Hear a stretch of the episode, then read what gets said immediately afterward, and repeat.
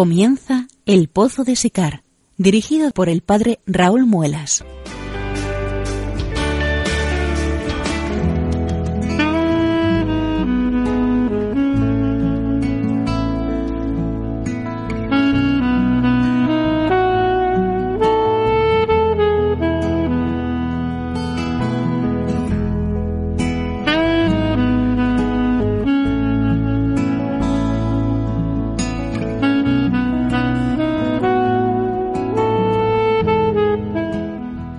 Buenas noches, queridos oyentes de Radio María. Bienvenidos a una nueva edición del Pozo de Sicar, este programa que tiene un formato muy particular en estos meses de verano que subtitulamos Confidencias junto al Pozo de Sicar. Ya saben que abandonamos eh, por un tiempo el formato habitual del programa con sus secciones, damos vacaciones a los colaboradores habituales del programa y aprovechamos este tiempo de radio para compartir el testimonio que algún hermano nuestro que se sienta en nuestra mesa camilla quiere compartir con nosotros. En definitiva, lo que pretendemos es conocer la obra de Dios en él y cómo él trata de responder afirmativamente a lo que Dios le va proponiendo. Y queridos amigos, yo quiero darles la bienvenida una noche más a estos programas, pedirles que abran el corazón, que se relajen, que vivamos el sosiego de la medianoche en Radio María, porque vamos a comenzar unas nuevas confidencias junto al Pozo de Sicar.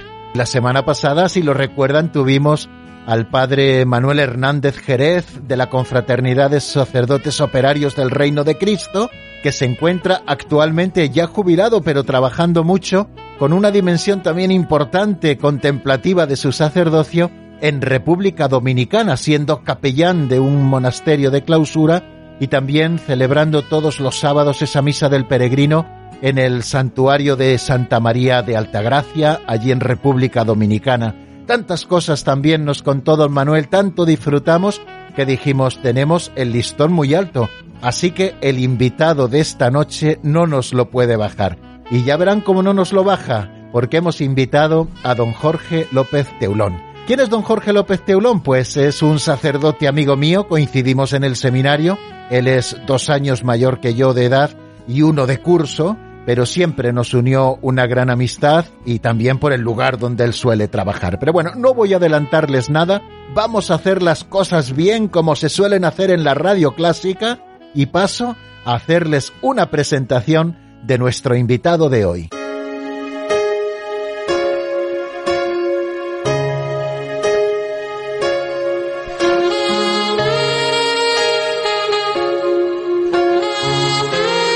Don Jorge López Teulón nació en Madrid el 9 de marzo del año 1970. Su familia estaba constituida por sus padres y por cinco hermanos. Vivió en Barcelona hasta que ingresó en el Seminario Menor de Santo Tomás de Villanueva de Toledo. Realizó sus estudios de filosofía y teología en el Seminario Mayor de San Ildefonso de la ciudad de Toledo y fue ordenado sacerdote en la catedral por el eminentísimo señor cardenal don Marcelo González Martín el día 25 de junio del año 1995. Su vida sacerdotal ha estado vinculada desde el comienzo a la ciudad de Talavera de la Reina. Primero como vicario parroquial de la parroquia de San Andrés. Después fue nombrado capellán de las hijas de María Nuestra Señora y también capellán del colegio que éstas regentan en la ciudad de la cerámica, el Colegio Compañía de María. También conocen sus andanzas pastorales la Basílica del Prado, la de la patrona de Talavera, donde trabajó varios años, y también varios monasterios de clausura que conocen sus predicaciones frecuentes en retiros espirituales, en formación permanente, en ejercicios, en confesionario, en funciones litúrgicas, entre ellas especialmente las Madres Bernardas, de las que fue capellán también unos años. Hace más de 15 años le encomendaron la ingente labor de sacar adelante las causas de beatificación y canonización de los varios centenares de mártires de la persecución religiosa en España de los años 30, aquí en la diócesis de Toledo, y también se encarga de coordinar toda Castilla-La Mancha. Ha publicado 20 libros sobre diferentes temas, especialmente dedicados a los mártires, y también varias biografías de santos. Son frecuentes sus intervenciones en los medios de comunicación social. Muy famosa fue la Santa Misa, que durante creo que cinco o seis años presidió en la cadena Cope todos los domingos. Cada dos días también publica un artículo en Religión en Libertad. Ha tenido espacios en Radio María España. Escribe en la prensa local y nacional. Y el Señor le ha permitido también gustar el gozo de la acción misionera durante la Navidad y en los meses de verano, en Albania primero y en Guatemala después. Esta noche disfrutaremos, queridos amigos, del testimonio del Padre Jorge López Teulón.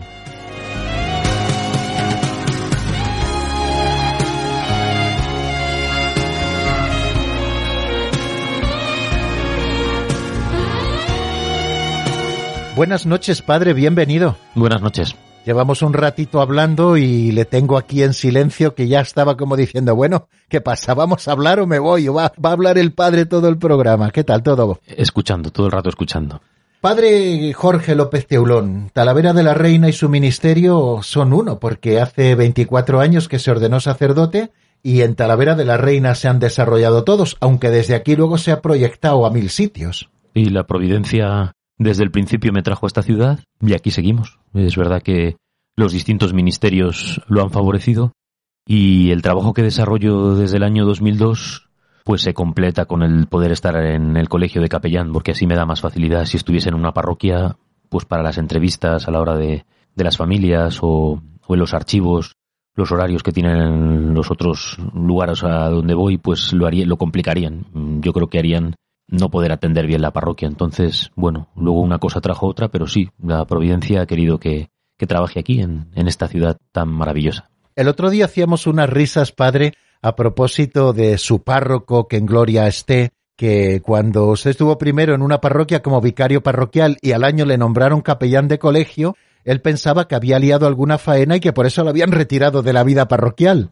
Había esa costumbre o ese pensamiento antes, ¿no? Pobres religiosas, ¿no? A las que hay que atender, ¿no? Y es necesario ese trabajo, como decía, de confesionario, de, de atención, ¿no? Y más el colegio, que el colegio es como una parroquia, son, son 900 niñas y deben ser casi 700 familias, pues es como una parroquia de un pueblo, ¿no? Y, y requiere mucha atención, ¿no? Pero sí, el que me, me, pasasen de una parroquia a una capellanía, pues él no lo, no lo vio bien. Y yo creo que siempre se, yo creo que se murió pensando que yo había hecho alguna pifia o, o alguna cosa. Háblenos, padre, si le parece de, de este convento talaverano, la Compañía de María, porque, bueno, pues hay un florecimiento vocacional impresionante, tienen un colegio vivo, además es un colegio puramente privado, eh, donde tampoco a los padres les cuesta muchísimo dinero tener a sus hijos. Eh, cuéntenos este milagro de la Compañía de María de Talavera de la Reina. Bueno, pues lo primero mm, es un colegio solo femenino, Así lo funda Santa Juana del Estonac en el siglo XVI. Es la primera fundadora que se dedica a la atención a niñas. Eh, ella está en el Cister, en una, en una rama del Cister que había muy estricta, y cuando ve que no puede soportar esa, esa observancia, había estado casada, había, eh, tenía muchos hijos, y ya entra mayor, ¿no? Y la noche de salir tiene una visión, Dios le permite tener una visión en donde ve cómo las niñas se caen al infierno, como las niñas de ese momento pues se pierden porque nadie las atiende, ¿no? Y entonces ella empieza toda esta tarea, antes de morir habrá creado muchísimos colegios, ¿no? Y aquí de la mano de don Marcelo y de las madres que estaban en ese momento, en el año 75 se hace una gran renovación y decidieron mantener algo que hace la fundadora, que es que y es algo llamativo, y es que son monjas mmm, de clausura, ellas solo pueden salir a la calle, bueno, al médico y, y los funerales de los padres y demás, pero solo salen a la calle cuando salen con las niñas, por, por el apostolado con las niñas. Si no, no salen, no salen fuera, ¿no? Son, son de clausura. Por decirlo así, las niñas entran dentro de la clausura del colegio, ¿no? Es lo llamativo de. Es solo femenino, como digo, y es el único colegio privado religioso de toda Castilla-La Mancha.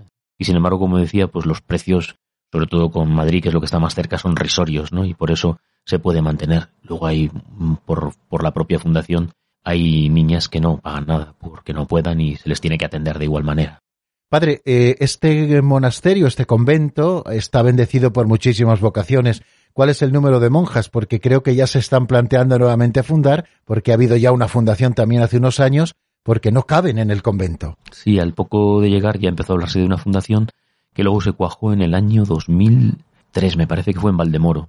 Entonces eran casi 60 religiosas y se fueron casi 15 a fundar. Y ahora pues son casi 51. Lo que pasa es eso, que es verdad que ahora es otro momento histórico, ¿no? Y ahora pues para llevar un colegio, ¿no? Lo decían antes las mayores, ¿no? Todo el, lío de administración y todas las actividades que se hacen ahora dentro de un colegio requieren mucho más personal, ¿no? Entonces ahora hay 51 religiosas con, con las últimas postulantes que han entrado. Padre, cambiándole un poquito el tema, ¿qué hace un chico del Atlético de Madrid, nacido en Madrid, criado en Barcelona, en el seminario de Toledo? ¿Cómo fue su llegada aquí? Bueno, pues alguna vez lo he dicho de broma también. Yo soy víctima del procés, algo que empezó hace mucho tiempo, no ahora. Y cuando yo estaba estudiando ya nos obligaban a, el sistema de la Generalitat de Educación obligaba ya a tres asignaturas en catalán. Y eso fue uno de los motivos que me me empujó ya a marcharme, ¿no? Porque desde hacía tiempo, pues incluso había, no lo he contado muchas veces, pero entonces cantaba bien y quería, era un, era un niño, tenía la voz blanca y quería haber ido a, a la escolanía de Montserrat, pero bueno, pues en casa vieron que no. Y luego ya cuando cumplí los 16 años, pues con mi párroco que había, don Marcelo había estado en Barcelona, no lo olvidemos, y entonces mi párroco tenía trato con él, y en lugar de ir al seminario de Madrid, que vivían los abuelos, los tíos, toda mi familia, éramos de allí, pues al tener ese trato personal y íntimo de mi párroco con don Marcelo, pues me fui al seminario de Toledo. Hice hasta ahí hasta primero de bachillerato, y hice segundo, tercero y co, estuve tres años en el seminario menor y luego en el seminario mayor.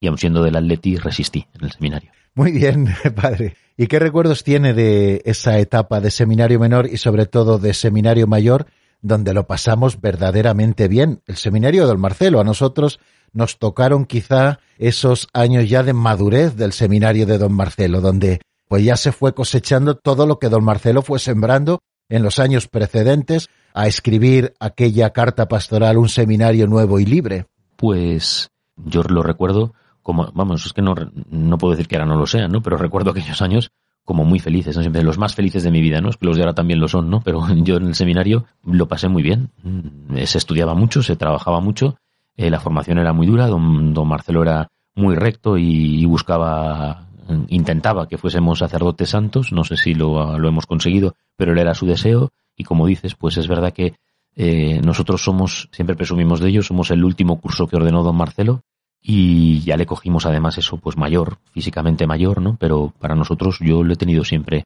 como, como un padre, ¿no? Y, y esa cercanía y ese amor que le, le hemos manifestado y, y eso, como, como unos años estupendos.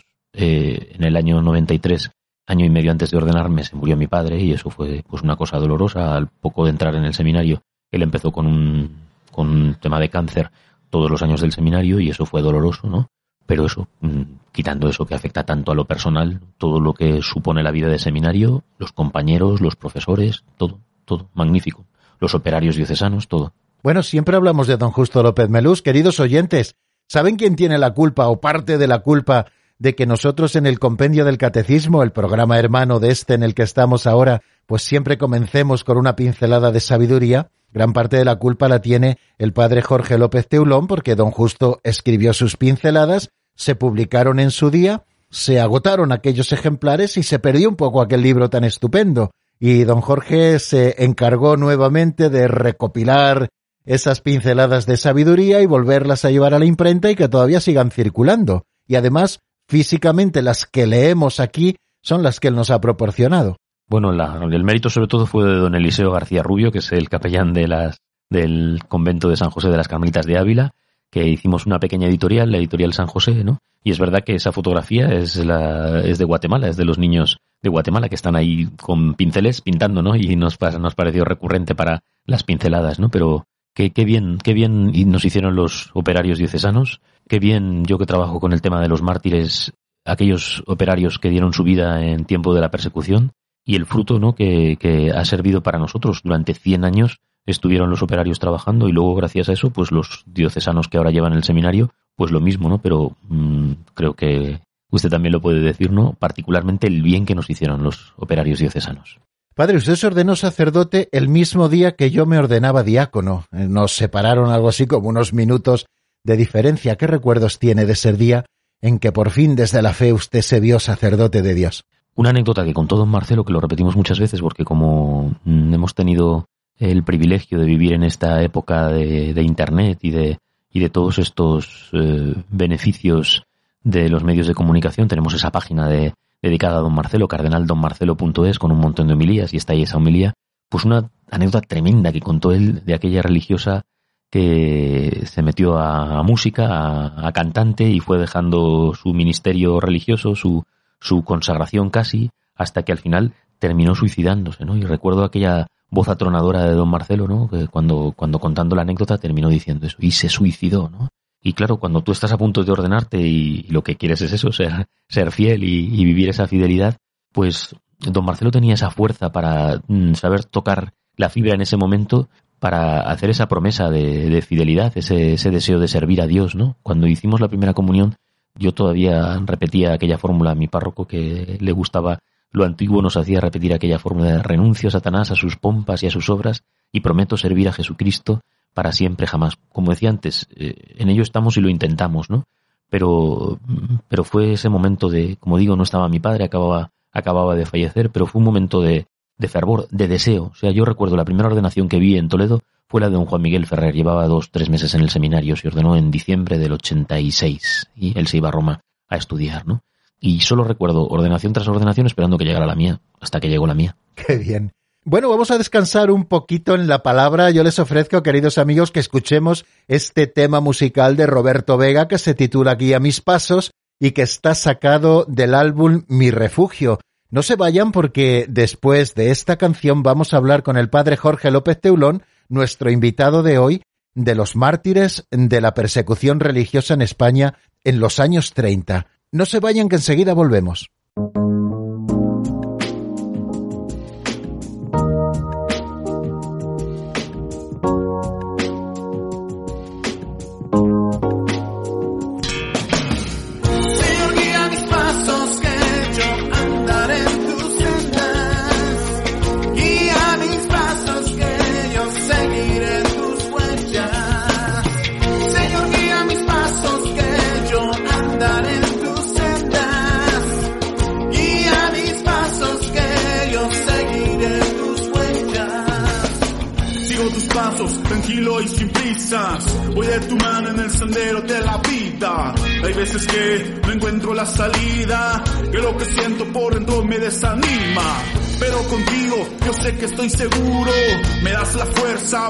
Cuando dudo. Yo sé que a tu lado yo todo lo puedo. Eres mi roca, mi refugio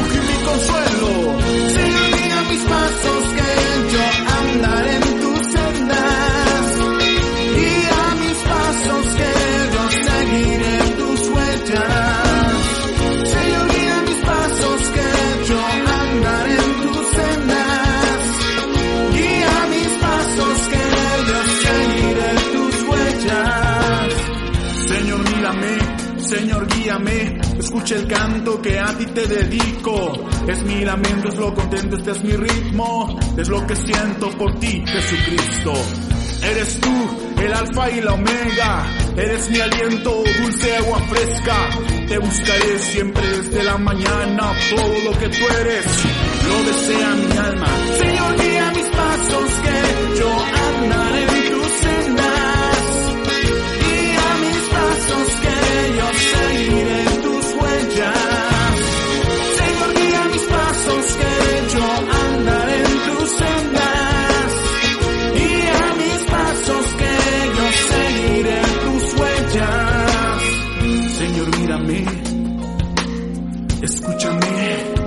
te voy a servir, que te voy a seguir.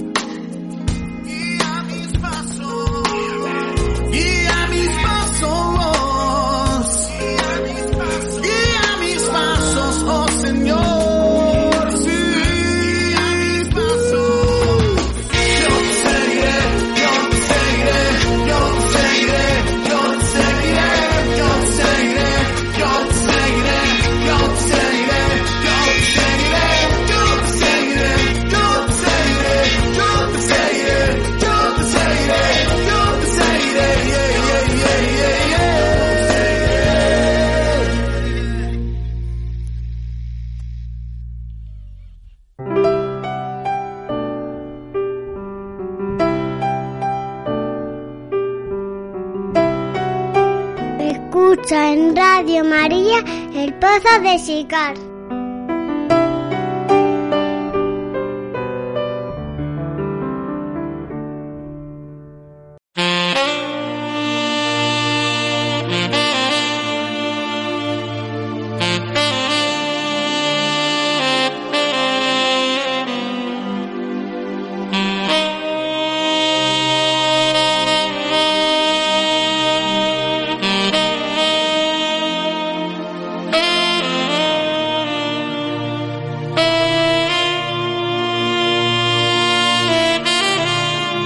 Continuamos, queridos amigos, en la sintonía de Radio María. Estamos en este programa que titulamos El Pozo de Sicar, mejor dicho, subtitulamos Confidencias junto al Pozo de Sicar y las estamos compartiendo hoy su testimonio de vida sacerdotal con don Jorge López Teulón, sacerdote diocesano de Toledo, encargado principalmente de las causas de los mártires de la Guerra Civil Española. Quizá el decirlo así no sea muy exacto, pero es para que sepamos un poquito acotar el tiempo de los mártires que él estudia. Don Jorge, en Toledo, solo en Toledo, casi 300 sacerdotes murieron mártires.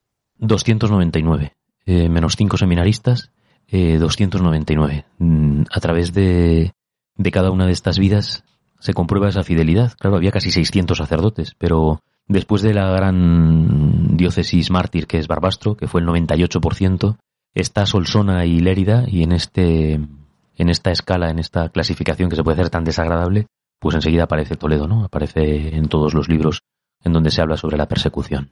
Se ha hablado poco de la persecución religiosa.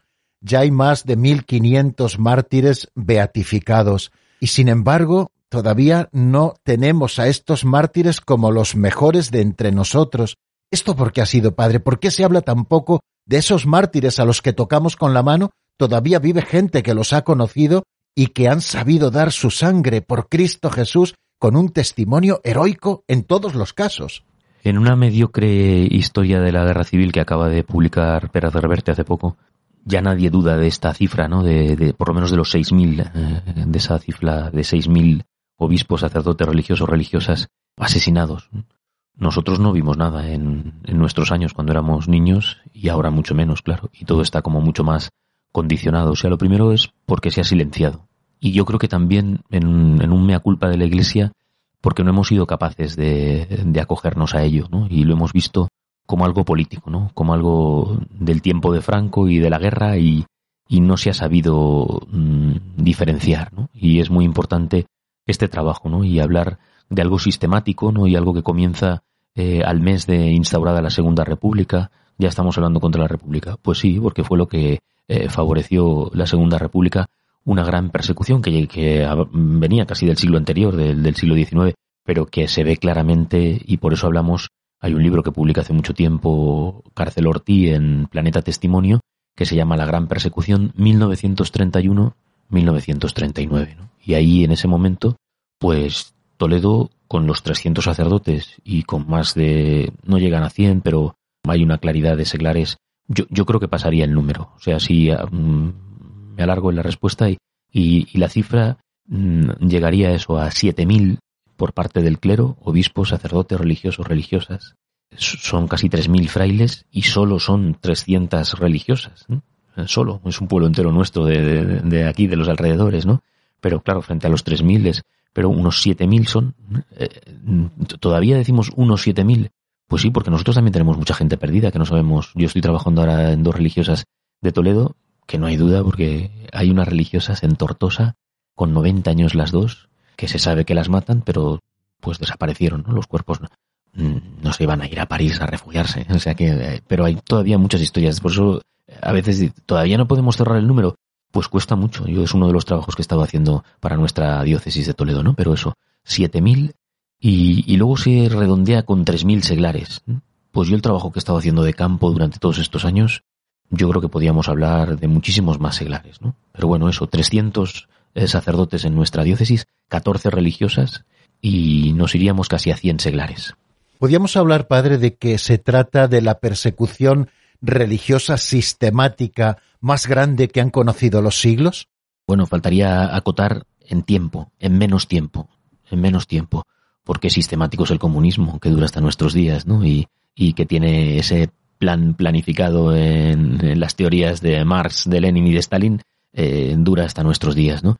Pero lo que decimos es eso, que es la persecución más salvaje, incluso más que la del tiempo de Nerón, en menos tiempo, porque en realidad luego hay que ceñirse, en el 31 no pasa nada, en el 31 eh, queman las iglesias, desaparecen montones de imágenes, ¿no? Cuando, cuando vas a Andalucía y dice, se quemó fortuitamente en un incendio. Bueno, ponga usted eso, que el folleto lo, paga la iglesia, ponga usted que en el año 1961 quemaron la iglesia y quemaron eh, el Cristo de la Buena Muerte, el que llevan los legionarios, es una copia. Quemaron el Cristo en la República, en, en esos incendios. pero hasta el 34 no hay, no hay asesinatos y sobre todo, y por eso se dice que es la gran persecución en menos tiempo, porque hablamos del mes de julio de 1936 hasta diciembre de 1936, aunque luego hay mártires incluso que mueren después de la guerra, ¿no? porque quedan heridos por fusilamientos y mueren ya después del 1 de abril, ¿no? Pero acotamos entonces sí se puede hacer esa afirmación y que estaba todo medido y premeditado, por supuesto. ¿En qué ha consistido su trabajo con respecto a estos mártires? Porque realmente no una cantidad ingente, había algo de trabajo hecho, pero prácticamente nada, y ha tenido usted que ir uno por uno, eh, reuniéndose con los testigos que aún quedaban desde hace años, eh, recurriendo a pruebas testificales y presentando solo aquellos que han muerto por motivos religiosos, ¿verdad? Así es. Eh, del año 2002 al año 2005, que es cuando entregamos los primeros listados, todavía vive Juan Pablo II, y tuvimos la suerte eh, en enero, el 24 de enero, no lo olvidaremos nunca, del año 2005, luego él morirá en abril, de, de, poder entrar, ¿no? El cardenal, después del trabajo que habíamos hecho, nos prometió que íbamos a poder saludar al cardenal Cañizares al Papa y así fue. Entramos de soslayo y nos hicimos la foto, pero, pero estuvimos con él, ¿no? Y incluso él preguntó, porque es verdad que lo que dicen que estaba muy mal, pero sin embargo tenía la percepción y la inteligencia perfecta, ¿no? Y, como encabeza el primer obispo que fue asesinado preguntó que, por qué tan tarde, que por qué entraba tan tarde ese obispo, ¿no? O sea que eh, entendió lo que le explicábamos y entonces entregábamos un listado de 940 personas pues lo primero que hubo que hacer fue poner orden en el lenguaje, porque muchos textos eran pues con el lenguaje eso de, de los años 50, de después de guerra, ¿no? Y, y, purificar ese lenguaje, es separar eh, el tema claramente social, político, ¿no? Y presentar en pureza pues el testimonio de... Se, hace es una pequeña biografía que se presenta para que puedan ser considerados siervos de Dios y a partir de ahí arranca todo el proceso, ¿no? Bueno, eh, luego ha sido todo muy complejo, porque es una cosa que se, entiende, que se entiende muy fácilmente y podemos hacer también una broma. Un compañero sacerdote dice, no entiendo cómo para escriba de Balaguer había 900 postuladores y para 900 mártires solo hay un postulador, ¿no? Entonces es más, es una broma. Es más fácil eh, una causa de una sola persona, lógicamente, que de 940 personas, ¿no? Y por eso esto se ha alargado tanto en el tiempo hasta que incluso la congregación nos pide que hagamos una selección. Entonces ahora hay una selección que no quiere decir que los demás no entren, sino que ahora han entrado los primeros 466. Estamos hablando de la provincia eclesiástica de Toledo, las cinco provincias de Castilla-La Mancha y además la diócesis de Ávila. Bueno, como ven, queridos amigos, el trabajo que se traen entre manos es verdaderamente importante. Eh, don Jorge, me llamó una vez la atención eh, algo que usted me contó, que para aquello de que no se pueda politizar nunca las causas de los santos, sobre todo de estos mártires de la persecución religiosa, aquellos que hay duda de si murieron por la fe o porque a lo mejor también tenían otro oficio que podía mezclarse con algún tema social y tal, en principio se ha preferido sacarlos de las listas, no es porque no sean santos, sino porque quiere realmente presentarse aquellos que murieron exclusivamente por causa de la fe. O sea, lo hemos tenido fácil porque, claro, de esos 940 que ya estaban claros, estos otros 466, por decirlo así, todavía están más claros, hay más documentación, hay más testigos, hay.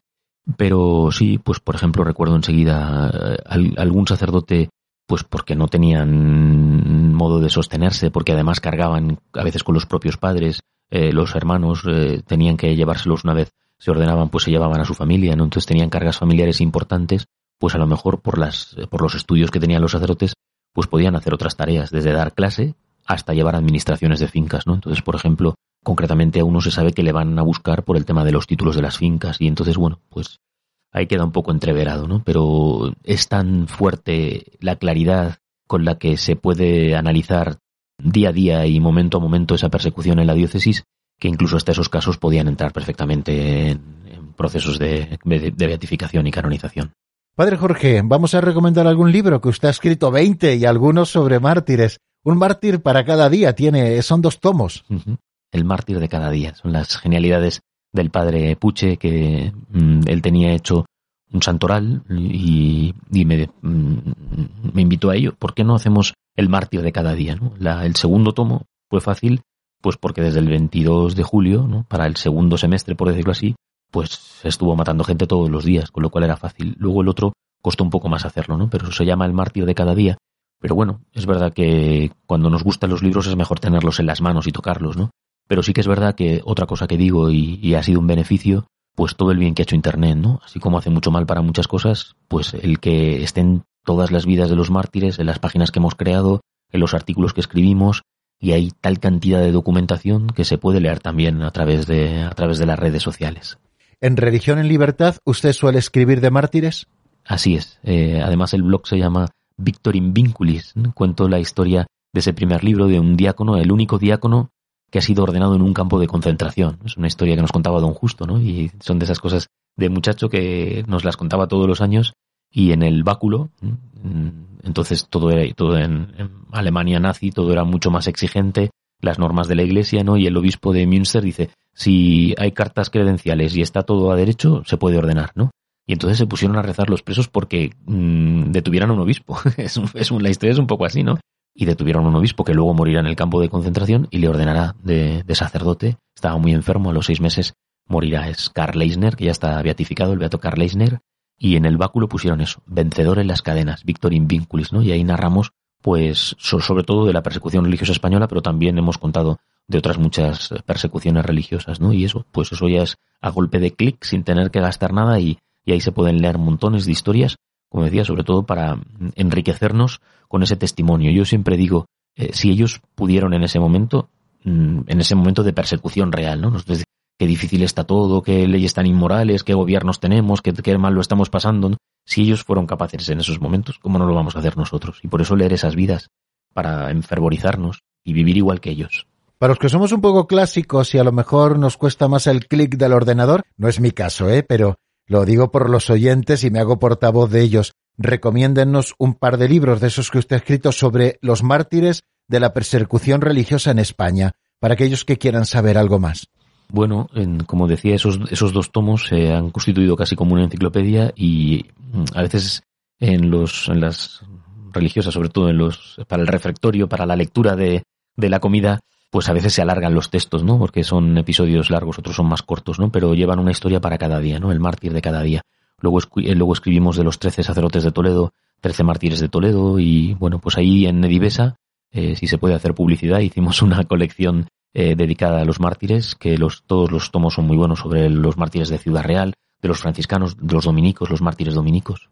Ya sabe que en Radio María la publicidad no se puede, pero bueno, ahí queda, ahí queda. Y no tratamos de hacer publicidad, por supuesto, sino al revés, presentarles algo que les pueda hacer mucho bien.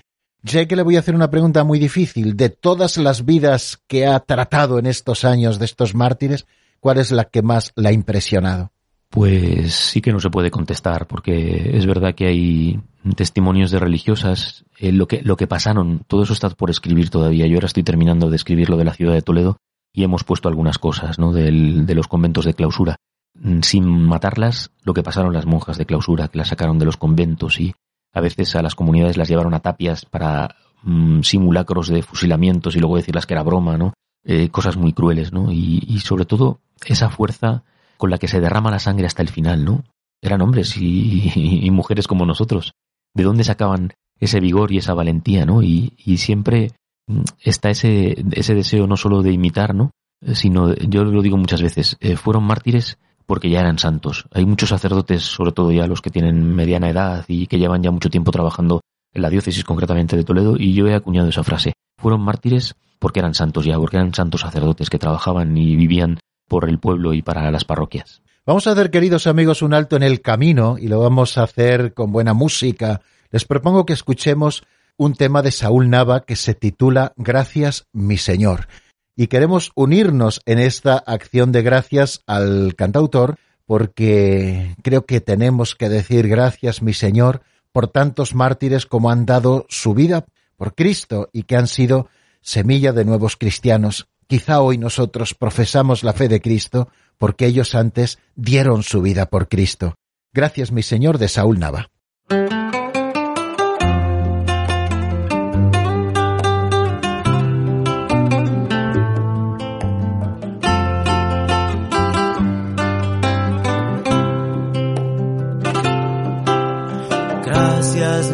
Señor, por la oportunidad de ser parte de tu plan de salvación.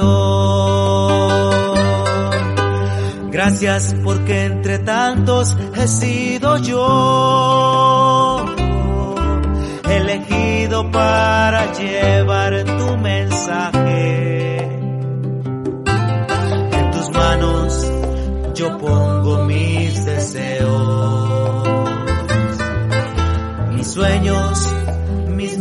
metas y tristezas. Aquí estoy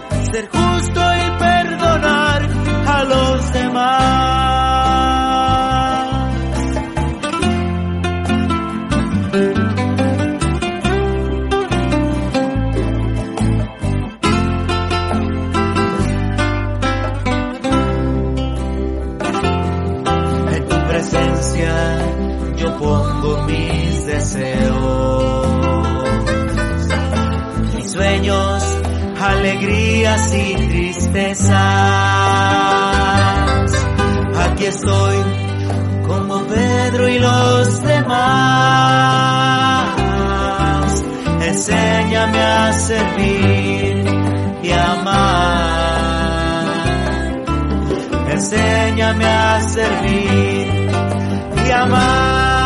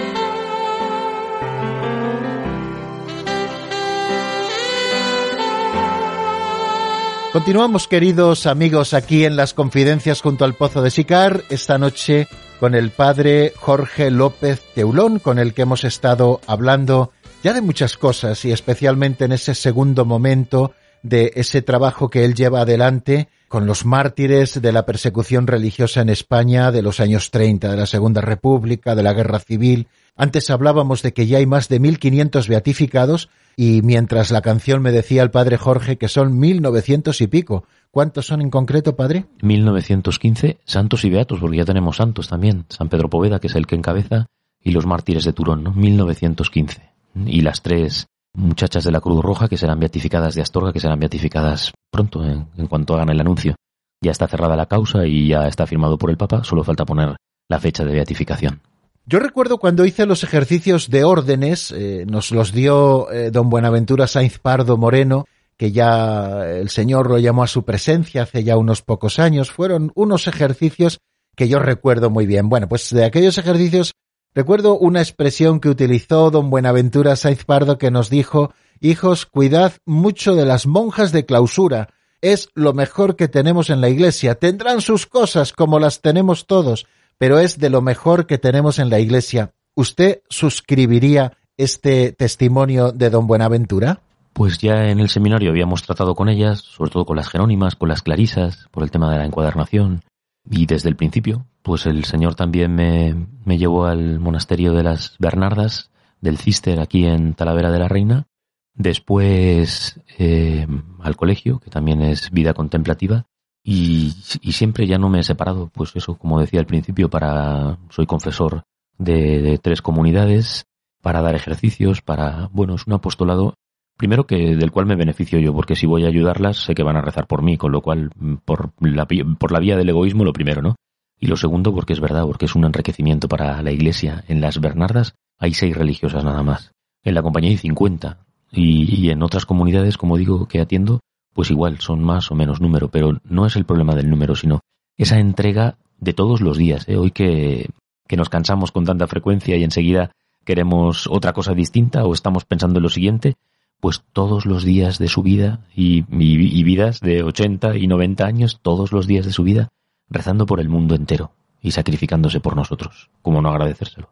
Quizá para muchos de nuestros oyentes, incluso para muchos católicos, las monjas de clausura son esas grandes conocidas que viven detrás de unos muros a los que nunca se han podido acercar. ¿Qué les contaría usted de ellas? ¿Cómo son las monjas de clausura? Digamos, si es que tienen un perfil común eh, independientemente del carisma concreto en que vivan su vida contemplativa. Eso en primer lugar. Y en segundo lugar, ¿usted animaría a los cristianos a que se acerquen a los monasterios para conocer a las monjas, rezar con ellas y recibir toda esa riqueza? Es el gran eh, proyecto en el que nos ha embarcado don Braulio en la diócesis, ¿no? El, podernos acercar y conocer, porque es que a veces es que están en las mismas calles de nuestra ciudad. Aquí están las Madres Benitas, que son también del Cister de la parte francesa están las Bernardas de, de la trapa del hermano Rafael y están las Carmelitas, las Carmelitas descalzas en el cogollo de la ciudad. Se pasa por ahí, se escuchan las campanas, se oye, ¿no? Pues claro que acercarse, ¿no? El bien de ellas, enseguida la gente hace esa... Si, si son para misiones, las mías incluso que si dan clase, pero toda la vida ahí encerradas y...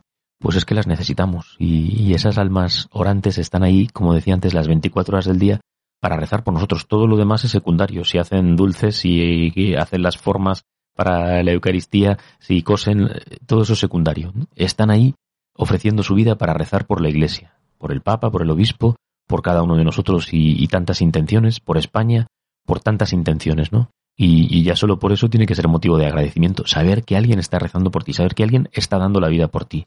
¿Cómo no acercarnos a, darles las gracias, ¿no? A, ir un día a la regia gracias, gracias por lo que hacen por nosotros, ¿no? Hay mucha gente que las quiere y que está detrás de ellas, ¿no? Pero sí que es verdad que tendría que ser algo de todos los cristianos. Creo que es importante que hoy, juntos, queridos amigos, le pidamos al Señor que siga suscitando vocaciones a la vida contemplativa, tanto masculina como femenina. Eh, nuestros monasterios eh, necesitan rejuvenecerse, necesitan que jóvenes den ese paso para consagrarse al Señor y que le entreguen esa parte del corazón que solo se le entrega a una persona, ¿no? Esa dimensión esponsal de la vida, además en la vida contemplativa. Muchas veces cuando hablamos del bien que hace la Iglesia, parece que solo hablamos de lo social, ¿no? Pues el verdadero bien de la Iglesia muchas veces se encuentra encerrado entre cuatro paredes en los monasterios de clausura, las pro orantibus, las que viven para rezar, como nos decía el padre Jorge López Teolón. Así que, aprovechando que le tenemos aquí, y que es también confesor de monjas y visitador de monjas en muchas ocasiones, que las ayuda todo lo que puede y me consta, no solo a las de Talavera, sino también a monasterios eh, de otros lugares de la diócesis y de incluso fuera de la diócesis, creo que hoy queremos hacer hincapié en la existencia de la vida contemplativa y en la necesidad que tenemos de ellas. Y junto con este amor a la vida contemplativa, Padre Jorge, también el amor a las misiones, porque eh, ha tenido ahí sus incursiones que no han podido ser más que de ratitos, como aquel que dice, el tiempo de la Navidad, que siempre lo aprovecha para estar con sus niños huérfanos de Guatemala. Antes ya se había proyectado con las misioneras de la caridad en Albania, eh, yendo a predicar a lugares, pues quizá donde casi casi ni se había escuchado el Evangelio. Cuéntenos un poco toda esta experiencia que le ha permitido también el poder salir de este trabajo tan encerrado y tan metódico para poder evangelizar a destajo? Pues la primera fue porque como acababa de morir mi padre y mi madre estaba con salud y trabajaba y estaba bien, pues Antes de ordenarme ya le pedí a don Marcelo ir a Albania. Y Albania ha sido uno de los países más castigados por el comunismo. Es el único país declarado ateo del mundo. No solo eso, sino no solo que no se hubiese predicado el Evangelio, sino que no habían visto ni a los sacerdotes de Cleriman. Estamos hablando del año 1995, el dictador se había muerto en el 85 y me puso don Marcelo en la primera petición. Mm, váyase, pero vuelva en septiembre, ¿no? En septiembre tuve que volver para incorporarme a la parroquia de San Andrés, que era mi primer destino, ¿no? Y estuve yendo cuatro veranos y la verdad que fue una experiencia pues sobrecogedora, porque eso, es, era ir a sitios donde mm, después de los asesinatos en los años 60, de los sacerdotes, los franciscanos sobre todo, martirizados, jesuitas y diocesanos asesinados, no había vuelto nadie.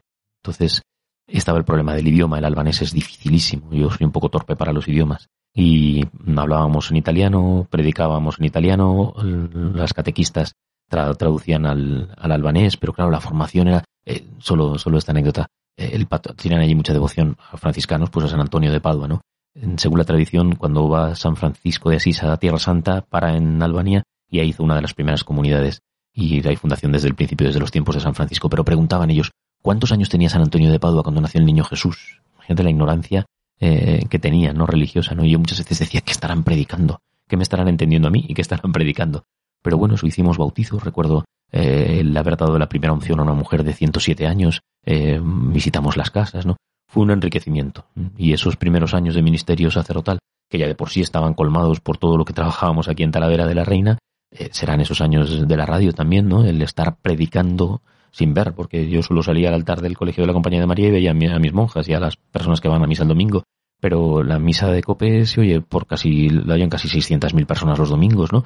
Y el, el, todas esas proyecciones y, y, sin embargo, pues aquello es otra cosa, ¿no? El, el poder ir a misiones y luego pues eh, ya dejé de ir ahí porque fue el año del jubileo del año 2000, hubo que trabajar más en el Prado y ya corté un poco.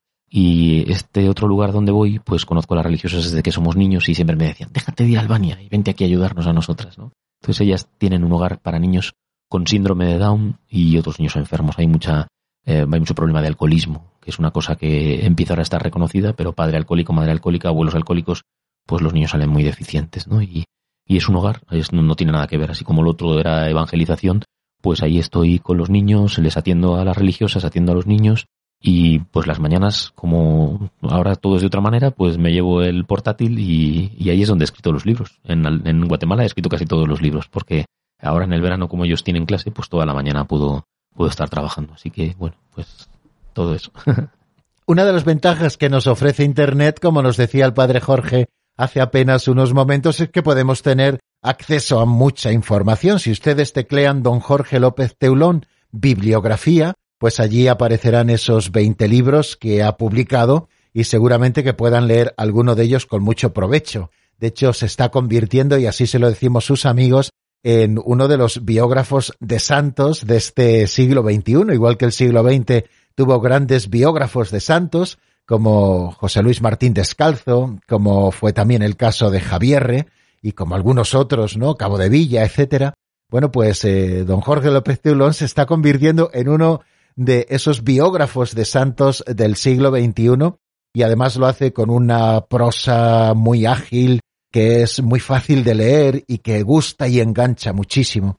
Así que queremos agradecerle ese trabajo. No sé si recibe muchas cartas agradeciéndoselo, pero hoy nosotros lo queremos hacer. Y la última pregunta, porque se nos acaba el tiempo. Eh, ¿Quiere usted mucho a Radio María? Claro que sí. Llevo casi desde el principio colaborando y sobre todo ahora cuando las beatificaciones pues tienen a bien invitarme para que haga los comentarios y pues es un gozo, ¿no? El de ese otro lugar privilegiado de poder retransmitir una beatificación o los programas que hemos ido haciendo a lo largo del tiempo. No es una relación continuada, pero sí que a lo largo de todos estos años, ya desde cuando estaba eh, el hermano del obispo Munilla de director, pues Esteban, pues eh, ya colaborábamos y, y, siempre ha sido un gozo, ¿no? El poder trabajar con Radio María y el bien que hace Radio María, ¿no? Eso es una cosa que todos reconocemos eh, pastoralmente en las casas, cuando vas a las familias, el bien que hace Radio María y que lo sigue haciendo. Muchísimas gracias, Padre Jorge, por haber compartido estas confidencias con todos los oyentes de Radio María a estas horas ya tardías de la noche, pero donde parece que todo entra mejor. El silencio de la noche dispone nuestro corazón para las confidencias. Gracias, Padre, por todo su trabajo y por haber estado con nosotros. Gracias a vosotros.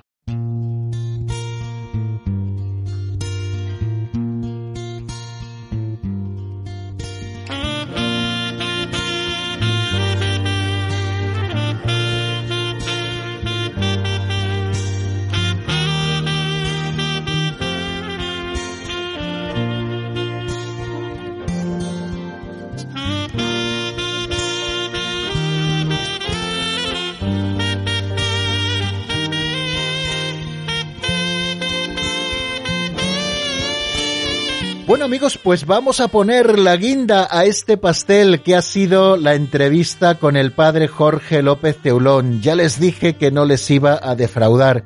Han salido muchísimos temas apasionantes. Es la vida por la que el Señor ha ido conduciendo a don Jorge López Teulón y donde él trata de ser fiel cada día. Y nosotros vamos a terminar este programa como habitualmente hacemos, eh, elevando nuestra plegaria al Señor por intercesión de Santa María. Vamos a terminar rezando la salve.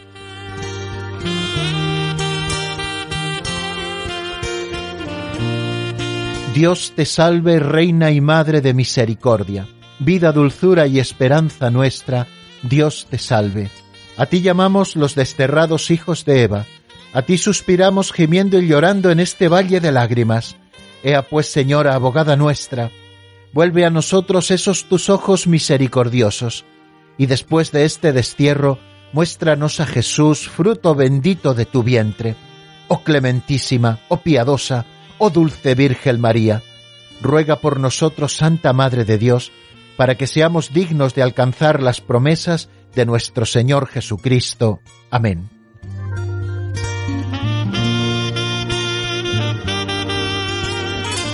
Con la oración de la salve terminamos, queridos amigos, estas confidencias junto al pozo de Sicar. Les deseo que pasen una semana muy feliz, muy en el Señor, y dentro de siete días menos una hora, si Dios quiere y ustedes así lo tienen a bien, volvemos a encontrarnos aquí en la radio de la Virgen. La bendición de Dios Todopoderoso, Padre, Hijo y Espíritu Santo, descienda sobre vosotros y permanezca para siempre. Amén. Hasta la semana que viene, si Dios quiere, amigos.